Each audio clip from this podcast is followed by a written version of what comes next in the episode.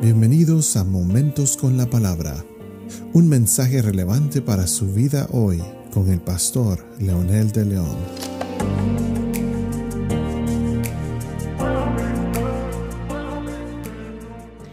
Saludos amigos y amigas, aquí estamos nuevamente con un episodio más de Momentos con la Palabra. Esta vez estamos desarrollando eh, un tema acerca de los apelativos y títulos de Jesús. Y hay un título muy, muy especial que menciona la Biblia y es Hijo de David. Este título, por supuesto, corresponde exactamente con el del Mesías. Por eso en su entrada triunfal en Jerusalén las multitudes clamaban, Osana al Hijo de David, bendito el que viene en el nombre del Señor, Osana en las alturas. Eso lo registra la palabra de Dios. ¿Por qué razón eh, la palabra de Dios relaciona a Jesucristo con el linaje de David? Precisamente porque desde eh, el Antiguo Testamento, si nosotros vamos a estudiar eh, el libro de los jueces, el libro de Samuel, el libro, inclusive el mismo Génesis, todo el linaje que Dios había estipulado para que el Mesías viniera, la promesa de, de un Salvador desde el Génesis capítulo 3, eh, en David se cumplen muchas cosas eh, y David no fue exactamente el hombre perfecto que quizás todos eh, hubieran querido ver en la historia. Fue un hombre que definitivamente pecó, afectó al pueblo, afectó su corazón, afectó muchas personas, su entorno, su relación.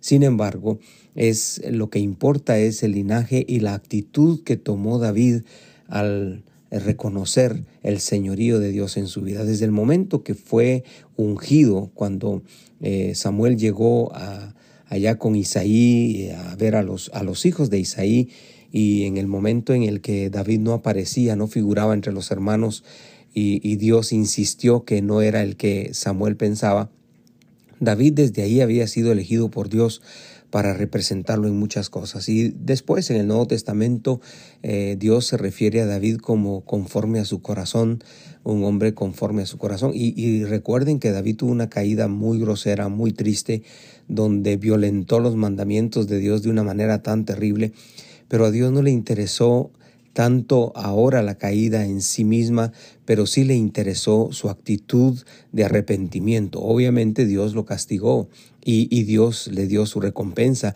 Y si David no se arrepiente, hubiera terminado como Saúl y como Sansón y otros hombres que quizás desobedecieron a Dios.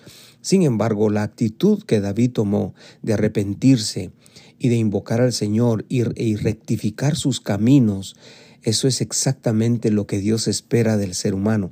Ahora, ¿por qué razón Jesús es relacionado con David? Precisamente por su linaje, en la unción, el rey, el rey que eh, estableció récords, si podemos utilizar ese, ese término en la historia de Israel, el hombre que eh, conquistó naciones, ciudades, corazones, vidas y, por supuesto se conquistó a él mismo y esa unción que Dios le dio a David para ser el rey de, el rey de Israel este, representaba el señorío de Dios sobre la vida de Israel, pero también la obediencia de un hombre al eh, estar disponible para Dios.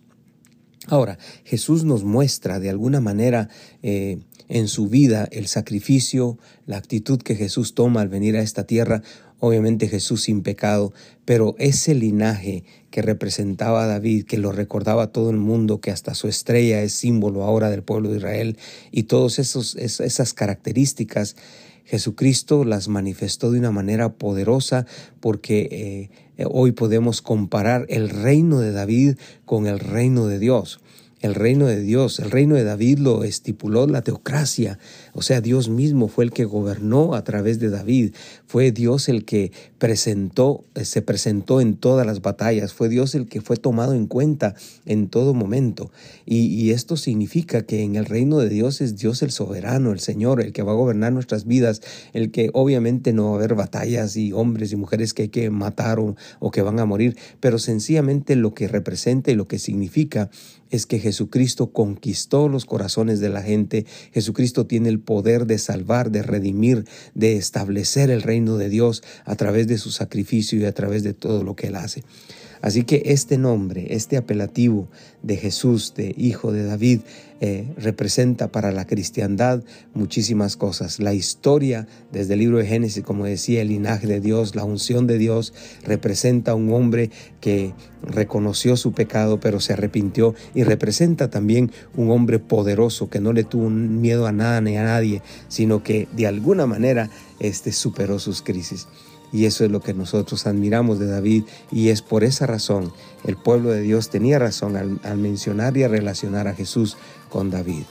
¿Qué le parece si oramos diciendo gracias Señor porque en el linaje de David, en esa unción que le diste a ese pastorcito allá en las montañas quizás o en los valles de ese pueblo perdido donde él vivía, Señor gracias porque eso para nosotros representa hoy una realidad en Jesucristo.